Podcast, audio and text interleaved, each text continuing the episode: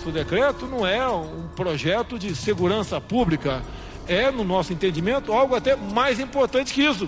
É um direito individual daquele que, que porventura queira ter uma arma de fogo ou buscar posse de uma arma de fogo, seja um direito dele, obviamente, respeitando e cumprindo alguns requisitos. Desde que assumiu, o presidente da República trabalha para cumprir a promessa de campanha de facilitar a circulação de armas no Brasil. Eu sempre disse nas minhas andanças pelo Brasil ao longo dos últimos quatro anos, isso é pessoal meu, que a segurança pública começa dentro de casa. No primeiro ano de governo, Bolsonaro estendeu a civis o acesso a armas antes de uso restrito das forças de segurança e ampliou a quantidade de munição permitida para defesa pessoal e para atiradores e caçadores registrados. Na sempre lembrada reunião ministerial de 22 de abril, ele deixou claro que não pretende parar por aí. É escancarar a questão do armamento aqui. Eu quero todo mundo armado que povo armado jamais será escravizado. O capítulo mais recente dessa história é a formalização de medidas estabelecidas anteriormente. A norma da Polícia Federal reafirma pontos dos três decretos editados pelo presidente Jair Bolsonaro no ano passado. Os decretos autorizaram a compra de quatro armas de fogo por pessoa, o acompanhamento online dos processos de compra, registro e porte, a validade do registro da arma por 10 anos. Da redação do G1, eu sou Renata Loprete e o assunto hoje é arma de fogo. Tudo o que o governo Bolsonaro já fez para ampliar posse e porte. Neste episódio, eu converso com a repórter do Fantástico, Sônia Bride, que nos últimos meses investigou o conteúdo e os efeitos das medidas do governo. Falo depois com Carolina Ricardo, diretora executiva do Instituto Sou da Paz, que há duas décadas realiza pesquisas sobre violência e criminalidade. Quarta-feira, 26 de agosto, aniversário de um ano do assunto. Sônia, antes de entrar no conteúdo de decretos e portarias recentes, eu te proponho que a gente recue um pouco no tempo.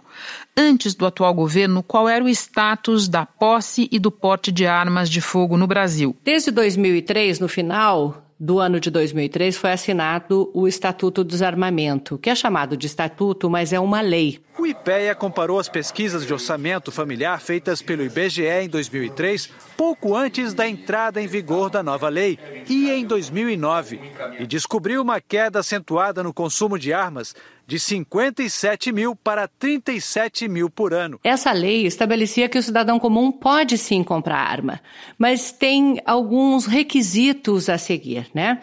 Esses requisitos envolviam que precisa ter no mínimo 25 anos, precisa de treinamento, precisa ter residência fixa, precisa ter uma ocupação, precisa justificar por que precisa de uma arma. Isso provocou uma, um achatamento da curva, uma expressão que a gente está usando bastante por causa da Covid, mas que aconteceu no caso dos crimes com arma de fogo no Brasil. A curva vinha muito é, vertical, de subida dos casos e aí eh, houve um achatamento. O índice de avanço da violência começou a cair. E é por causa do Estatuto do Desarmamento que muitas dessas portarias e decretos do governo Bolsonaro é, são têm que ser revogados, porque um decreto e uma portaria eles não são maiores do que a força de uma lei. Então, tem uma PL enviada pelo governo para o Congresso, é, que já foi votada na Câmara e que afrouxa muito ah, essa questão da compra e venda de armas e munições e o controle. Mas até, até este momento está em vigor o Estatuto do Desarmamento. Agora, mesmo com o Estatuto valendo, Renata, as coisas já mudaram. É esse o meu segundo ponto com você, Sônia, porque você já nos esclareceu que coisas que o governo tentou mudar não conseguiu por causa de empecilhos jurídicos. E você também tocou no ponto do Congresso. Lá a gente sabe que tem mudança grande em gestação, mas nenhuma passou por completo, nenhuma cumpriu a tramitação até aqui. O que eu te peço agora é que nos conte o que de fato já mudou. Bom, o governo Bolsonaro editou a primeira, o primeiro decreto, a primeira portaria, na verdade, é, alterando a questão de acesso à arma de fogo com apenas 15 dias de, depois da posse. O texto prevê simplificar a comprovação da efetiva necessidade de porte de arma, hoje um pré-requisito para ter uma arma. Chegamos à conclusão de que tínhamos, sim, como não driblar, mas fazer justiça com esse dispositivo previsto na lei, de modo que o cidadão pudesse, então, sem a discricionalidade, poder obter, observando alguns outros critérios, a posse da sua arma de fogo. Desde lá foram 11 portarias, 8 decretos, 4 portarias e 4 decretos foram revogados, mas o que passou é muito, muito expressivo. O cidadão comum, por exemplo, ele podia ter um revólver, o 38, um 38. Ele não podia ter uma arma semiautomática, agora pode. Além disso, o que mudou, assim, massivamente foi o acesso dos chamados CACs. Os CACs, só para a gente ter um contexto, são um grupo de caçadores, atiradores e colecionadores. Eles se organizam por clubes. É, muitos eram conhecidos antigamente como clubes de caça e tiro. Os CACs são apoiadores do governo Bolsonaro, é, fazem parte daquela turma que está sempre ali pela frente do Palácio do Alvorada. Bom dia, presidente. Um prazer falar com o senhor. Só somos A gente é muito agradecido pelo por tudo que tem feito por nós. Dá para melhorar mais ainda. Com certeza. A gente tinha sabe. problema na justiça que eu nem sabia. Mas pode ser feito com os craques aí. Um atirador esportivo. Ele tinha três níveis. Quando ele chegava no nível máximo, participando de competições, ele podia ter 16 armas. Agora ele pode ter 60 armas, sendo que 30 são semi-automáticas. São armas que eram de acesso exclusivo das Forças Armadas e das Forças Policiais. Então aí você pega, por exemplo, o Rony Lessa, acusado de matar a Marielle. O Rony Lessa tinha uma carteira de CAC, de colecionador e de atirador, é, que foi emitida em 2018. A última foi emitida em 2018. O Rony Lessa, quando foi preso, estava com partes para montar 60 fuzis. O acusado de matar Marielle Anderson, Rony Lessa, vai ser investigado por tráfico de armas. Na casa de um amigo dele havia 117 fuzis. Segundo a polícia, foi a maior apreensão desse armamento no Rio de Janeiro. Hoje ele não precisaria fazer isso, ele poderia comprar legalmente 30 carabinas e contrabandear apenas os, o, o, chamado kit rajada, que transforma essa arma semiautomática numa arma automática de fato. Um cara sozinho, ele pode armar uma milícia na linha do que já mudou bastante, o que, que a gente pode dizer sobre defesa pessoal, Sônia? Então, desde o início do governo Bolsonaro, as armas, o, o, a venda de armas do Brasil, é, com perdão do trocadilho, disparou. Em 2018, foram comercializadas no Brasil 138 mil armas, em 2019, 191 mil, e só no primeiro semestre desse ano, 140 mil. E além disso, o acesso à munição também mudou. Uma das primeiras medidas do governo Bolsonaro foi aumentar uh, o número de munição que uma pessoa pode ter em casa para defesa pessoal de 50 para 200 cartuchos. Depois, mais tarde, tentou subir esse número para 600 e essa foi uma das portarias que foram revogadas. Entendi. Sônia, mudou alguma coisa também para forças de segurança pública e guardas municipais, não? Sim, os guardas municipais e os membros da segurança pública, antes eles precisavam entrar com um processo para poder comprar uma arma.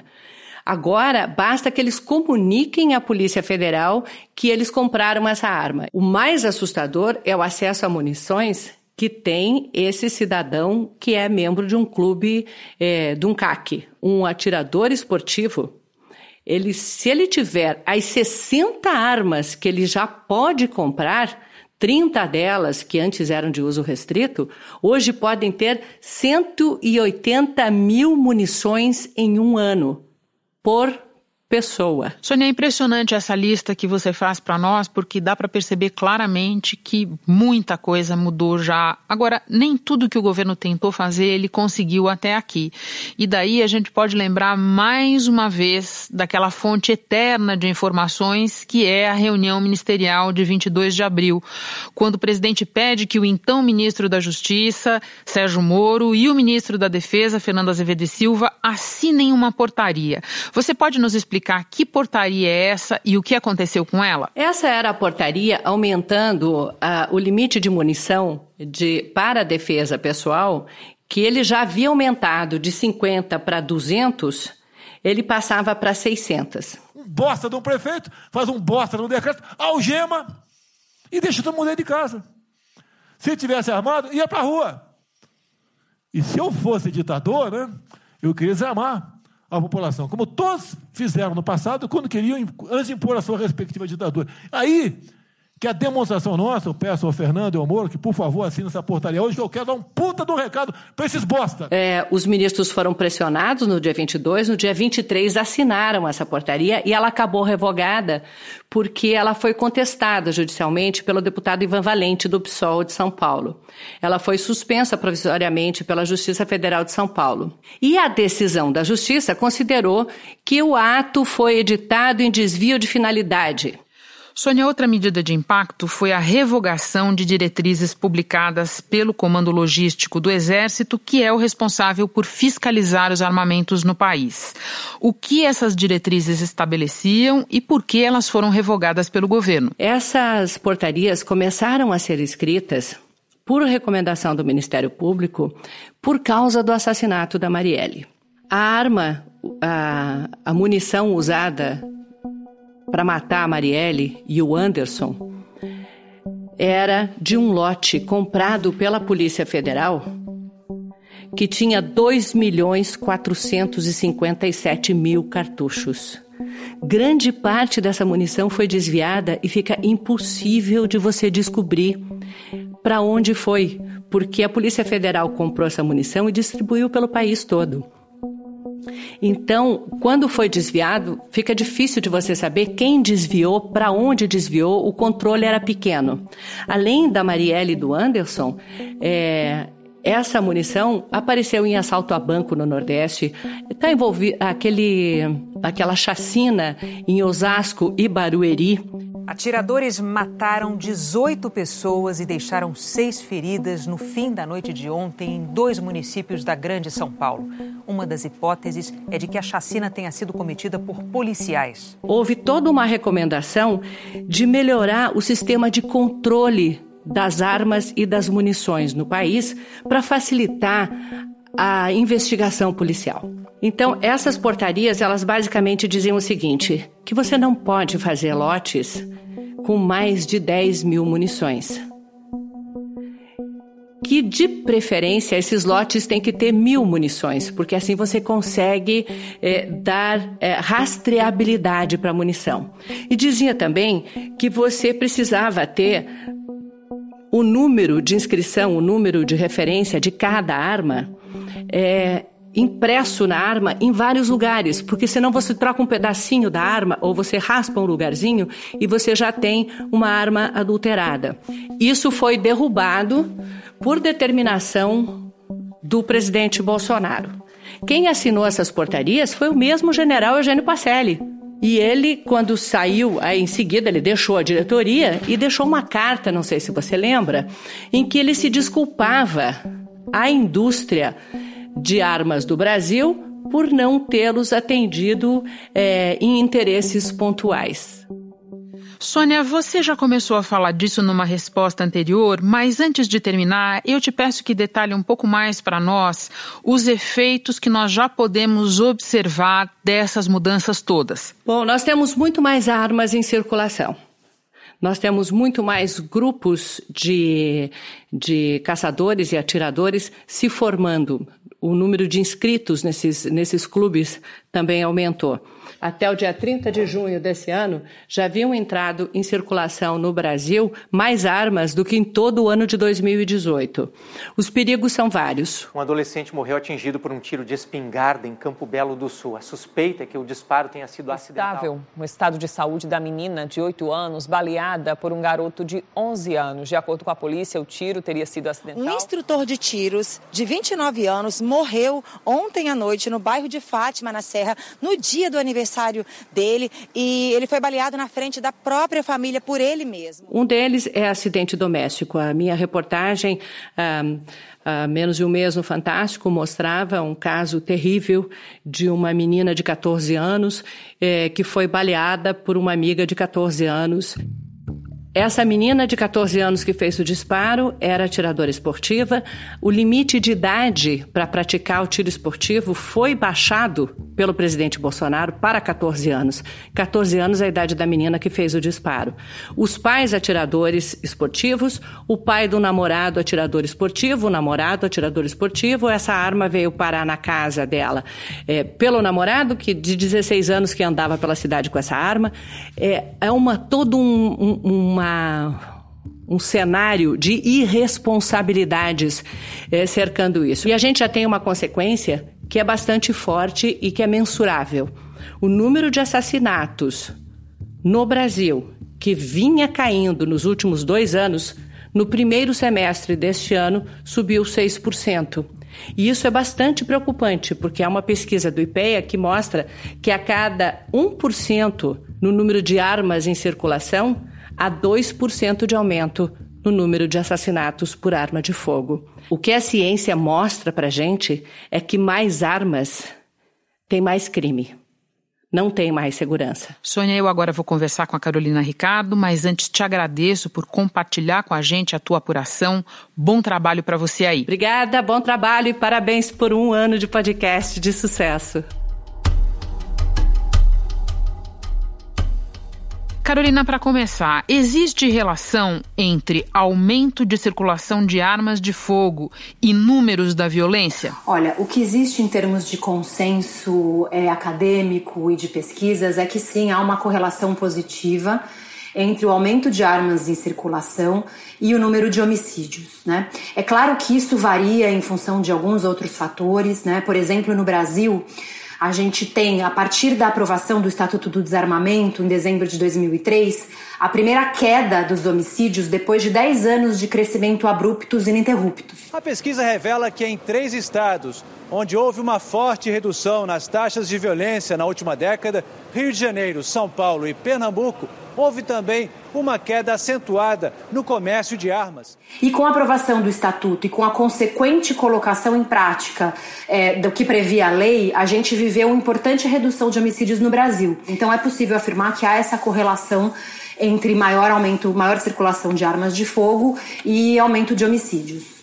Para além dos números, existem já indícios, fenômenos identificáveis a partir do aumento da circulação de armas? A gente começa a perceber, sobretudo a partir dessa ampla flexibilização no acesso às armas de fogo promovida há cerca de dois anos, de dois anos para cá, algumas mudanças importantes comportamentais, né? E, e não dá para a gente descolar o uso e o papel da, da violência com arma de fogo dessas, dessas questões comportamentais. Né? Então, a gente vive uma, uma legitimação do uso de armas de fogo e a gente percebe isso em alguns, alguns comportamentos. Por exemplo, nas próprias eleições, a gente percebia a presença de armas de fogo é, em vídeos, em eleitor votando é, atrás da urna. Né? Então, já mostrando um pouco que, que, a presença da arma ganha força nesse, nesse imaginário. Né? Acho que tem uma outra questão que é importante de dizer depois da, da reunião, da divulgação da reunião interministerial, quando o presidente assume que o uso da arma pode ter uma questão política, né? uma, pessoa pode usar uma arma para se defender, por exemplo, de uma medida de lockdown. O povo está dentro de casa.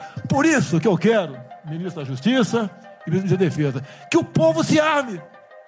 Que a garantia que não vai ter um filho da puta aparecer para impor uma ditadura aqui que é fácil impor uma ditadura, facílimo. A gente percebe casos muito sérios de uso de armas, como por exemplo é, disparos contra pessoas que estão se manifestando nas janelas fazendo panelaço, disparos em manifestações contrárias ao presidente. Né? Então a gente percebe também uma legitimação do uso de armas com fins políticos. Né? O próprio acampamento do, dos 300, é, a própria Sarah Winter disse que, enfim, havia gente armada ali, mas a gente percebe no debate público esse aumento de tom, né? E isso é muito grave para nossa democracia. E além disso, a gente sabe que a arma tem um potencial muito relevante em conflitos interpessoais. É ainda, por exemplo, no caso de violência contra a mulher, ainda que as mulheres morram muito mais de arma branca, a gente percebe que houve um aumento nos últimos anos do percentual de mulheres mortas por arma de fogo. A arma de fogo em casa, ela, ela, ela aumenta muito mais a violência de gênero, né? Ela, ela gera uma, uma violência simbólica é muito forte para uma mulher que está em casa com seu agressor. Então a arma ela gera uma série de outras questões de violência que vai muito além dessa discussão da legítima defesa que é alegada por quem defende as armas. E não é uma questão ideológica, né? é uma questão do que a gente tem visto na realidade do Brasil, esse uso diferenciado de armas de fogo para situações de violência é, com categorias tendo acesso às armas, como os CACs, né, os caçadores, atiradores e colecionadores, pessoas podendo comprar armas para legítima defesa, armas de maior potencial, de, de, um potencial de fogo muito maior. Quer dizer, tudo isso é, é, torna a, a, arma muito, um bem muito mais é, é de fácil acesso e, e, com significado letal menor, por assim dizer. Né? Então, a gente percebe, por exemplo, casos emblemáticos de mortes, como a gente viu da menina é, né, no Mato Grosso, é, casos de mais pessoas circulando com armas de fogo, porque ah, não tem problema, não é tão grave, é, né, a arma é para eu praticar um esporte ou a arma para me defender, né? E os riscos de uso letal dessa arma aumentam muito, né? Inclusive no dito cidadão de bem, é, que vai deixar de ser no momento que dispara a arma por um motivo besta, né? Então acho que a gente vive é, uma, um momento muito delicado do Brasil em que a gente precisa se debruçar sobre os riscos reais que a banalização e a legitimação é, do uso de armas de fogo pode ter para nossa realidade, sobretudo em, termo, em termos de perdas de vida, né? Tem uma questão que às vezes escapa ao leigo, mas que é importante, eu te peço que nos explique. A relação do mercado formal de armas com o mercado ilegal e de que maneira as mudanças por meio de portarias e decretos podem impactar essa dinâmica. A arma que mata é, né, nos homicídios, do roubo da esquina, do roubo do veículo, do roubo do celular, é a arma pequena, é a arma nacional produzida no Brasil. Né? Algumas pesquisas que a gente realizou, por exemplo, exemplo, aqui em São Paulo, Sou da Paz, em parceria com o Ministério Público, dão conta que 87% das armas, dos homicídios das armas apreendidas em São Paulo eram armas nacionais e de pequeno calibre, e 82% das armas do roubo eram armas nacionais de, de pequeno, é, de pequeno calibre, né, de baixo calibre.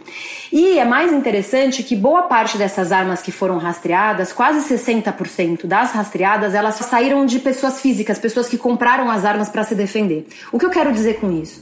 A arma que gera medo na gente, no dia a dia, na rua, nas esquinas, é a arma que o cidadão de bem compra para se defender. É a arma que acaba abastecendo o mercado legal. Ela faz esse, esse caminho, a gente, a gente não planta arma em casa, ela, ela, ela entra legal no mercado, o cidadão compra a arma para se defender ou para praticar o esporte e essa arma acaba abastecendo o mercado ilegal.